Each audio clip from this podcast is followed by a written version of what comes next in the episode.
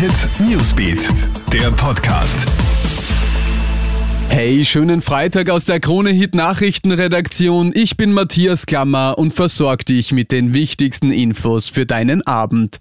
10.000 Haushalte ohne Strom. Aufgrund der starken Unwetter und des Tornados in Tschechien ist es zu einem Schaden an einer Hochspannungsleitung gekommen. Dabei ist der zweite Block des Atomkraftwerks in Temelin automatisch heruntergefahren worden. Der oberösterreichische Umweltlandrat Stefan Keineder fordert jetzt eine umfassende Aufklärung des Zwischenfalls. Tausende Haushalte sind jetzt mehrere Tage ohne Strom.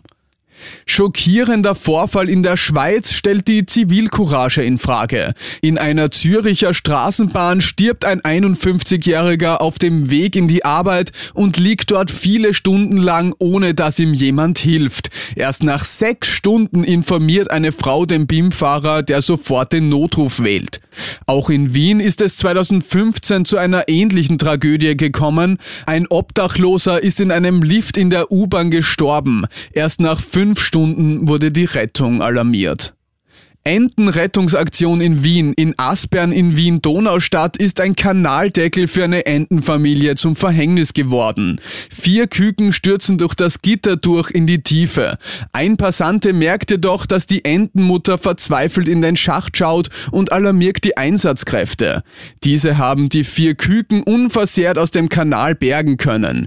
Die Entenfamilie ist anschließend in ein sicheres Gebiet gebracht worden. Somit Ente gut, alles gut.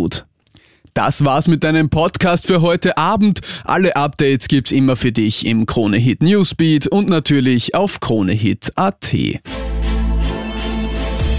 Kronehit Newsbeat, der Podcast.